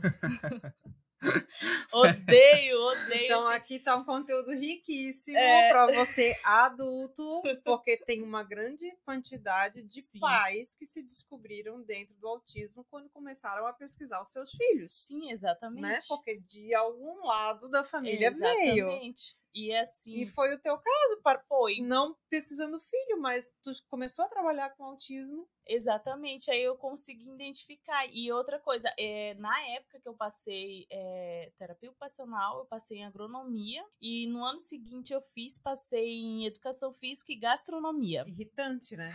E, é, Chega sim, a ser eu, tinha, né? eu tinha uma amiga minha que ela um falou assim: Nossa, Dani, é, para né, de fazer vestibular, tu tá roubando a vaga de quem quer fazer, tu tá fazendo tá por esporte. De ti. Ela ficava, ela ficava assim, ela falava. E eu fui cursar, foi quando eu comecei a cursar é, terapia ocupacional e cursava educação física junto, porque era duas coisas assim que se casam, né? Hoje em dia, né, ainda existe um preconceito de quem é de fora dessa bolha, e daí também tem um tabu, né, Dani, assim, de falar que, ah, eu sou autista, Sim. que daí as pessoas às vezes imaginam que é, que é outra coisa. Já. Ah, mas tu trabalha, mas tu interage. Como que tu é autista? É Como é assim? Nossa, é. teve, teve uma pessoa que, que ela até falou, ela ficou curiosa, ela disse, mas como é que é a questão do sexo? Oxe, gente, faz sexo, beija na boca, normal. É, muito, é, é, é complicado, né? É, tem, é o que eu falei, gente, é um é espectro só, gigantesco dentro do e espectro. E é só né? a forma de pensar, que a gente Sim. pensa mais de forma prática. A gente, eu, eu mesmo, eu não vejo dificuldade. Eu vou atrás e arrumo uma, uma maneira de resolver. Eu é mais não... racional, né? Bem isso. Mas eu sou coração também, eu sou manteiga derretida, é, né? Aí, aí, é que as pessoas encontram a dificuldade, porque geralmente acham que o é. autista tem problema comportamental, uhum. inter, né, de relação. Então, como que é carinhoso? É difícil, né? E uma coisa que verifiquei, né, é que eu tenho muita sensibilidade olfativa, eu consigo sentir cheiro de, nossa, e é, e é muito aumentado. Eu, engraçado, eu achava que era só a questão de ouvir, né, o barulho muito alto. Nossa, e, e o barulho também. Ruído, né, que nem o São todos os sentidos. Sim. É. A Dani tem muito olfato, até lá na sala, às vezes, ela sente um cheiro, daí eu, mas eu não, não tô, tô sentindo. sentindo. É, e assim, é uma Impressionante. coisa... E eu Super sou muito do... É, eu sou muito do cheirinho. Uhum. Coloco o cheirinho na Ela sala. Ela sempre chega na sala, daí eu tenho um. Um cheirinho perfuminho. de nenê. Eu tenho com essa questão de, de, de barulho também, um barulho muito agudo. E outra coisa que, que eu não percebi anteriormente era a questão de é, audição seletiva. Parece uma coisa que, ah, a criança deve ter algum problema auditivo. Às vezes tem, mas às vezes não tem. A gente simplesmente tem um, um botãozinho que desliga cara, eu não quero ouvir, tu pode falar no meu ouvido. Meu namorado mesmo falava assim: não, a Dani deve ser moca, ela não escuta o que eu falo. E eu tô lá do lado dele, eu só não quero ouvir você. E ele ficava. Desliga, né? E aí eu fui atrás pra fazer a audiometria. Aí a, a fonoaudióloga ela falou pra mim: não, tu tem uma audição perfeita. Tu consegue escutar os agudos mais, sabe, mais difícil de perceber. eu consegue. acho que eu vou fazer o teste. Se identificou. Também, também. Eu acho que essa parte aí, eu acho que é. eu tô me identificando. É, porque tem questão. Né? Mas aí não sei, é, é uma questão minha, por exemplo, quando eu tô editando qualquer coisa que eu tô fazendo no computador, que eu uhum. tenho que estar tá concentrada. É, um hiperfoco. Pode falar à vontade no meu ouvido. Se aquilo ali é o que eu tenho que estar tá prestando atenção, às vezes eu nem percebi que a pessoa tá do meu lado. Não ia. Aí eu já não sei se é a Dori que se instalou depois da gravidez de gêmeos e que eu fiquei meio lesada. Não, Porque não faz é. quatro anos que a pessoa não sabe o que é dormir. É. né?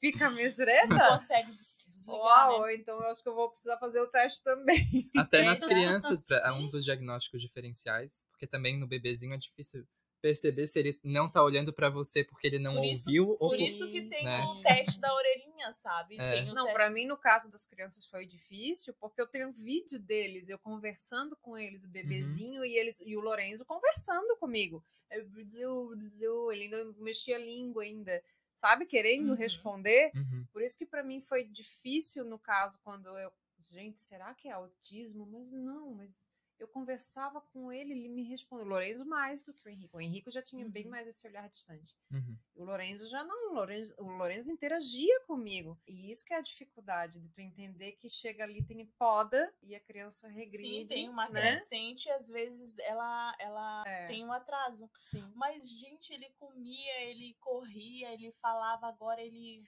Sim, Parece ontem que estagnou. Eu, li, eu li sobre uma criança de um ano e meio que já falava, comia de tudo, a criança normal. E de repente ela... entrou no mundo do TEA. Que uhum. loucura isso, né? É, é, é difícil para os pais compreenderem Até se, isso, se gente. fala muito dentro da ciência das nossas áreas, que por isso que é importante a, a estimulação precoce, né? Uhum. Mesmo que não tenha nenhum diagnóstico, mas se observar alguma dificuldade, procurar ajuda nesse É. primeiro ano Então, de vida. essa eu acho que é a mensagem principal para quem for ouvir esse podcast. Não sabe o que é, no caso, eu levei bastante tempo para o médico diagnosticar as crianças. Uhum. Primeiro que ele falou, nasceram na pandemia, ponto. Tem um monte de criança atrasada, porque não tem uma vida normal. Sim. Não É. tinha uma vida normal. Era uma vida trancada dentro de casa com um número limitadíssimo de pessoas que via, só.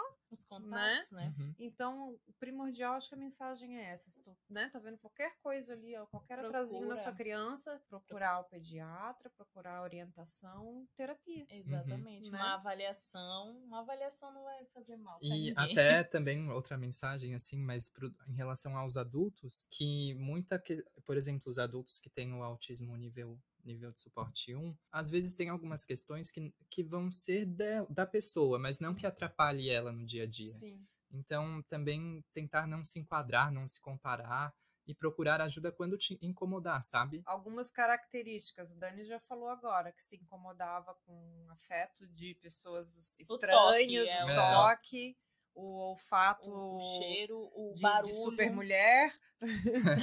Algum estímulo que incomoda. Ter dificuldade também na parte da, da comunicação, de se expressar, de interagir também, Sim. tudo isso. Prefere a tela do que pessoas. É, né? ficar mais em casa. É. Não, não que isso seja, mas, né, assim, ficar, fugir não, mas das... quando tu vê que tu tem dificuldade mesmo, que tu, isso, não, tu é. prefere estar na frente de um computador Sim. e falar com pessoas estranhas que tu não conhece, mas às vezes é, nem vê, só é ouve a voz, do que é. estar em contato uhum. mesmo com as pessoas. Esse, esse fator é louco, porque, assim, eu fiz fiz contabilidade, trabalhei quatro anos com contabilidade e eu pensei bem assim: eu não vou ter que lidar com gente, não vou ter que fazer essa troca. E aí, por isso que eu fui atrás da contabilidade. Só que aí depois eu sentia uma falta, sabe? Como se estivesse faltando algo. Não sei explicar. Um chamado, e assim. assim né? é, é bem isso. Eu sinto que era um chamado. Que hoje eu, eu sei exatamente meu propósito é ajudar outras crianças e mães também, porque assim, elas vêm para vêm para mim e se sentem acolhidas. É uma coisa assim que até o Rafa falou assim: "Nossa, Dani, é interessante como as mães ela, elas conversam contigo e não vê barreira. Inclusive, eu já ouvi mãe falando para mim: Nossa, mas assim, contigo eu me sinto como se estivesse em casa não tem barreira, porque tem, tem mães que tem uma barreira assim com o terapeuta. Ah, eu não sei se eu falo isso para ele, se ele vai me julgar, tem esse medo do julgamento, né? É, eu utilizo bem menos o, a questão das palavras mais técnicas, até porque eu acho assim, é importante o técnico pro médico, que ele vai saber é, o que eu tô falando. Mas o pai, a mãe, ele não, ele, se eu começar a falar muito de forma técnica, ele não vai compreender, ele vai ficar me olhando assim, mas o que, que será será que ela quis me dizer? Aí. Vai até assustar, né? Assusta. Assusta, assusta. É. A gente estava até conversando hoje nessa questão da comunicação com os pais, Sim. né? Assim, de tentar trazer as potencialidades, não ficar jogando as dificuldades e com termos muito técnicos Sim. que, nossa, é, é, é tudo tão novo para as famílias, né? É. Principalmente de, nesses diagnósticos recentes que chegam iniciando a terapia, é tudo muito novo, diferente. É, quando começa mesmo é um mundo muito assustador. Eu lembro, assim, por mais que eu já cheguei, né, mais fortalecida, tipo assim, não deixei, não caí, uhum. não deixei, né, não, não, não vamos cair, não, tu precisa estar forte. Tu desconhece, tu não conhece nada. Tanto que eu lembro até uma vez que eu perguntei para o Marcos, que ele tava, eh, ele ainda estava fazendo a psicomotricidade das crianças e ainda estava naquela fase ali deles terem, nossas dificuldades mínimas, como subir e descer numa calçada. E a gente conversando sobre isso, da quantidade de terapia, continuar em casa, não sei o que, eu falei para ele, eu perguntei, eu acho que para eles, e aí tem a possibilidade de sair do autismo? Que eu não tinha nem essa ideia. Sim. Uhum. Não fazia nem ideia. para mim, né, que a gente associa como se autismo fosse uma doença, tá? Se e... ele fizer a terapia, ele fica curado. Fizer o tratamento tem né? cura. Fica curado. Uhum. Não, não é uma doença, né? Não existe uhum. sair do autismo. Tu pode é. andar ali dentro do espectro, é. que foi o que o neuro falou. Eu vejo com muitos bons olhos os meninos, porque pegasse muito cedo, é over delivery, tu faz em casa, faz terapia. É tava... muita chance deles baixarem, é muito grande baixar o Mas suporte. isso não quer dizer que eles, que eles vão, vão, deixar, deixar de, ser autistas, autista. né? Que era uhum. lá no começo era uma Sim, das minhas é dúvidas, porque a gente associa apavora, como né? faz terapia vai ficar curado, né? Não, não é assim. Não, é bem assim. É. Não é assim. Não, não é, é, que nem uma pneumonia. É, não é, não é o autismo não é uma doença. Não, né? não é um transtorno. É uma condição neurológica. Então, Exatamente. Pode reconstruir as pontezinhas ali que não se fizeram naturalmente. Isso não quer dizer que vai ser igual, mais ou menos. Na verdade, a gente não sabe, né? É a vida da, desse indivíduo que vai mostrar o é. resultado é. daquele esforço todo daquelas terapias. E, é verdade. Né? Uhum. Porque é não vai ter uma solução e não vai ter um, um final igual para todo mundo. Não, são todos diferentes. A gente Sim. nunca sabe o que está sendo construído ali dentro daquela cabecinha reconstruída, né? É, exatamente. A, a, o que vem é, de dentro lá, às vezes a, a, gente espera uma coisa e eles entregam outra. Exatamente. Eu é, falei isso num podcast sobre a gente saber balizar as expectativas aí falando para os pais, né? Porque é muito assustador. Eu falei também disso. Acho que é um medo maior assim quando chega o diagnóstico assim, o futuro, né? O que vai ser do meu filho quando eu não estiver mais aqui? É, a maioria dos Chega pais, na verdade, né? é, fica com isso na cabeça. É. Meu Deus, mas e, e se médico, eu vinha faltar, é, como que a criança vai ficar? E um terapeuta esses dias se falou pra mim, ei, e se for ele que for, vai cuidar de ti na tua velhice? E se não for exatamente. teu filho típico, e se for ele? Sim, exatamente. Não é. se preocupa. Faz o que é possível para te fazer hoje. É o que eu sempre é. falo. Né? Porque Faz a expectativa é... é... uma coisa. O que vai ser, a gente não sabe. É, a gente não uhum. sabe o dia de amanhã. E é. tem a questão é, dos pais, exatamente, eles criam uma, uma, uma expectativa muito grande em cima deles, até, até eu acho um pecado, né? Sim. Você criar muita expectativa. É um dia de cada vez. É um dia de cada vez. É como a sua vida. Você é. sabe o que, vai acontecer amanhã? Exatamente. É não, é você falo, imagina. Não, isso não quer dizer que a gente não possa sonhar para os nossos filhos. A é. gente sempre pode sonhar. Sim, exatamente. Eles. Eu falo, sonho alto para os meus filhos. Se depender de mim, eles vão ser astronauta. Mas é com o pezinho no chão. Sim, né? Sim. Eles têm ali as limitações, eles têm as dificuldades deles, vamos trabalhar isso aí. Um e dia, deixar um eles, de cada vez. deixar eles também mostrarem o que eles têm para oferecer, uhum. né? Exatamente. Não esperar algo sem essa frustrar. pressão psicológica. É, é. Exatamente. Quando tu deixa fluir, quando tu diminui essa tua pressão maior em cima deles, tu vê que, nossa, mas ele tá fazendo, é uma coisa que vai fluindo, porque ele, é, quando o pai ele pressiona demais a criança, ele uhum. sente que ele está sendo pressionado, né? E não tem mais regra, né, gente? O mundo não. já mudou tanto. É o que eu falo assim, ó. Da, Até para nós, Daqui né? 20 anos, eu não sei nem se quando eles tiverem 20 anos vai existir faculdade. Já mudou. A juventude hoje, por exemplo, tá tudo milionária dentro do tráfego pago. Uhum. Isso existia na minha época de faculdade há 20 anos atrás? Não. Uhum. Na minha época de faculdade, eu tava trazendo peça Sim. do Paraguai para montar meu primeiro computador. É Hoje é tá aqui, ó, na nossa mão. Bem isso mesmo. Então, assim, ó, não adianta a gente, né, criar coisas isso. demais, porque a gente não sabe nem o que, que vai ser daqui 20 anos. Então, é. gente, é. eles têm, eles têm que estar tá bem e aptos para serem felizes, ponto. O que forem fazer da vida. Tem um documentário que eu vi, muito legal. Eu adoro assistir filmes e séries sobre o autismo, né? E daí tem um documentário que fala de autistas, pessoas com autismo que estão tentando se relacionar e um deles me marcou muito, que eu achei muito legal, que Já ele é, deixa um, a dica. ele é um adulto, eu esqueci o nome, depois eu passo, tá. mas é, é um adulto já funcional, mas ele desde pequeno tinha um hiperfoco em ônibus. Sabe as criancinhas, uhum. às vezes, que tem hiperfoco em moto, em carro. Sim. E daí no futuro, né, assim na vida dele, ele se tornou um motorista de ônibus. E para assim, ele é muito feliz ali, sabe? Às vezes é, é uma coisa assim que Sim. cada criança vai desenvolver a, a, sua felicidade. E, é uhum. ele, e ele tinha capacidade de ser um motorista, ele, ele atingiu o ápice da realização dele. Total. Também gostaria de enaltecer a terapia ocupacional, que quando a gente fala da ocupação, né, Dani? Fala também dessa inserção no mercado de trabalho. Sim. A terapia ocupacional com, com, as crianças com autismo vai além dessa fase inicial, na verdade. A Dani Isso até pode falar melhor disso. Né, mas gente? depois nessa eu... inserção assim no mercado de trabalho é muito importante. Esses dias eu estava escutando um podcast, vocês devem conhecer daquela menina que é adulta, que agora ela está todo em todos os podcasts, a Tabata. Uhum. Não sei uhum. se vocês já ouviram algum podcast dela e que ela estava ela tava falando sobre isso, assim, gente, ela chegou a falar da quantidade de vezes que ela foi recusada em entrevista de emprego porque ela sempre falou que ela era autista, apesar dela ser do nível 1, pelo que eu entendi. Uhum. Não tem, não tem vaga para autista na empresa. Isso tem que ser mudado para ontem. Sim. Ontem. É. Porque daqui uma, uma década, sei lá, vou, tô chutando números aqui, daqui a pouco vai estar tá igual o número. Você já tá para 1 para 30 e pouco tá hoje. Tá Oficialmente já vai para isso. 1 para 36. Vai. 1 para 30 e pouco, gente. E isso é quem tem acesso à, à questão de diagnóstico, né? Porque tem criança Exatamente. que não tem acesso. Tem a gente está falando crianças... de crianças diagnosticadas. Exatamente. Uhum. Então o número já é bem menor do que isso daí. É Eu isso. O que, que a gente está dizendo aqui que eu falei no, no podcast anterior?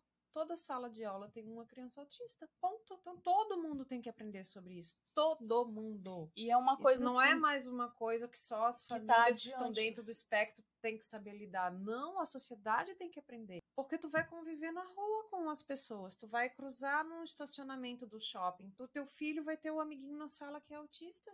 E não é, não é um, um bicho de sete não. cabeças, gente. É. É, a é. gente só pensa de forma diferente. Exatamente. É, é, é diferente, mas não quer dizer que a gente não é normal cada ser com sua individualidade. É bem isso que, que acontece, né? Só que tem gente que acha que, sei lá, é um monstro. Não, não é bem assim. Uma pessoa incapaz, né, de realizar as exato, funções do é, trabalho. Exato. Às vezes as, as pessoas. Dependendo da autismo, função, é até muito mais capaz. Muito, né? Não, Dependendo é, do e outra a gente vê que vai muito pro lado da lógica. É, o pessoal uhum. pensa que é. é autista, ele, ele vai me agredir. É a ideia mal formada do, do desconhecido, né? É bem isso. E não, não é bem assim vamos deixar aí as mensagens finais de vocês, que eu espero que tenham gravado tudo nos dois pedaços, porque eu tenho mais de uma hora frouxa aqui. Ah, coisa boa.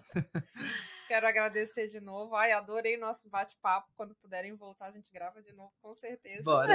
Ah, vamos, vamos. Adorei que tem muita coisa ainda para aprender com vocês. Dentro da área de específica de vocês, o que vocês querem deixar aí de recado? É, eu acho que, vou falar da físio, né? A físio, hoje em dia, ela vem crescendo mas ela às vezes passa despercebida para as famílias. E às vezes algumas questões que a, que a gente vê na clínica, se fosse tratado junto com o físio na equipe, facilitaria muito o trabalho, é, o desenvolvimento da criança. Então, eu acho que quanto mais a gente conseguir propagar essa informação, eu estou agora começando o mestrado, por exemplo, na área do autismo, que daí eu estou estudando algumas questões assim que eu observo, vai ser muito bacana. Eu acho que essas informações que vêm crescendo, assim como o diagnóstico, o número de diagnósticos vem crescendo, os estudos também vêm crescendo. Isso é muito legal a, a propagação da informação e informação de qualidade, assim, né? Sim. Por exemplo, esse podcast. Uhum. então, eu tenho um pensamento otimista. A gente sabe que é muito difícil para quem está dentro, sabe o quanto é difícil, mas também as pequenas e grandes vitórias que a gente vê todos os dias fazem realmente a gente ter esse otimismo, porque é muito lindo assim. E assim, eu tenho a agradecer pelo convite, né? E falar que o pai, a mãe, ele pode atuar de uma forma simples, singela. Levar a criança no parquinho, quem tem acesso ao mar leva no mar, quem tem acesso à piscina leva na piscina. É importante a criança ter o contato com o meio ambiente, areia. Ah, mas vai se sujar. Ah, deixa Isso. se sujar. Ah, mas ele não tem uma coordenação boa para comer. Deixa ele comer sozinho. Deixa ele ter esse, esse, essa percepção de mundo, de amplas as, a, a, as maneiras, né? Coisas simples que tem pais que têm dificuldade, que acha que a criança não vai conseguir, mas às vezes essa questão da superproteção, ela tá atrapalhando a criança, né? Deixa ele vivenciar. Eu tive uma infância bem boa, porque pude correr. A criança precisa da chuva. É, ah, vai ficar doente. Não vai, gente. Tu vai ficar doente. Deixa lá tomar um banho de chuva, depois vai lá no banheiro dar outro banho. São momentos singelos, que parece bobo, mas não é. Levar a passeios, levar no parquinho, levar para a igreja, conhecer outras crianças, ter esse, esse. Ah, mas ele pode bater no coleguinha. Ah, mas isso acontece, isso é coisa Sim. de criança, independente se a criança tem o, o TEA ou não. Ele tem que vivenciar. Ele tem, tem que vivenciar. Ele é, tem que experienciar. Isso é o que eu falo. Eu já falei em outro. Quando eu acho que foi no primeiro que eu falei com, junto com o Carlos, pai dos gêmeos, que a gente falou das dificuldades de sair de casa com eles. A gente até falou, gente, a gente não, a gente não tá querendo assustar ninguém. É assim. Na fase que eles estão, essa é a nossa realidade. Tanto que eu falei, às vezes é menos cansativo a gente ficar em casa Sim. do que a gente tentar fazer algum passeio na rua, porque vai passar por essas questões de se jogar, de dar crise, de vomitar. De... É uhum. difícil o dia que não vai numa praça de alimentação que não tem um vômito. E assim, são situações chatas que a gente tem que aprender a conviver. Mas também tem o outro lado, que é muito gostoso. E aí eu vou deixar aqui o meu relato como mãe e mãe de gêmeos autistas, que assim, ó, eles vêm pra gente aprender a desconstruir. Total. É o que a Dani falou agora. Ai, mas eu tenho que ensinar o meu filho a comer, eu tenho que ensinar o meu filho filho a se portar, ter educação na mesa, né? isso, isso, aquilo. Gente, eles vêm assim para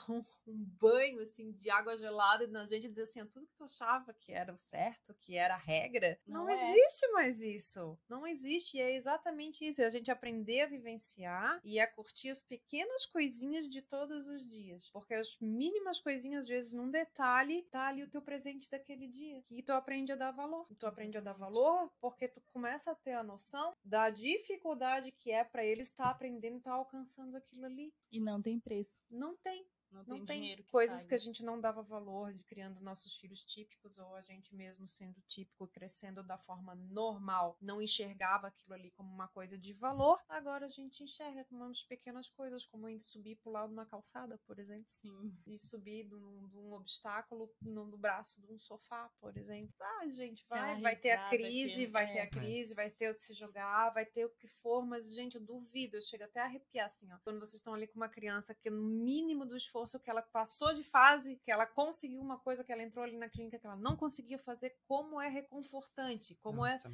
gratificante. Né? Gratificante ver a conquista daquela criança, não é? E é pra gente como mãe também, como pai e mãe, porque assim, é uma eu digo que é uma vitória de todo mundo. Quem ainda não tem esse olhar, não tem esse conhecimento, fica aqui o nosso podcast para tra trazer informação, espalhar informação para as pessoas aprenderem a ter esse olhar diferente para os indivíduos dentro do espectro, porque não, não julga pelo que tu tá enxergando, porque às vezes a, gente, a pessoa só enxerga o autista como uma criança deficiente. Ele é muito mais do que aquilo ali. Ele é muito maior do que o autismo.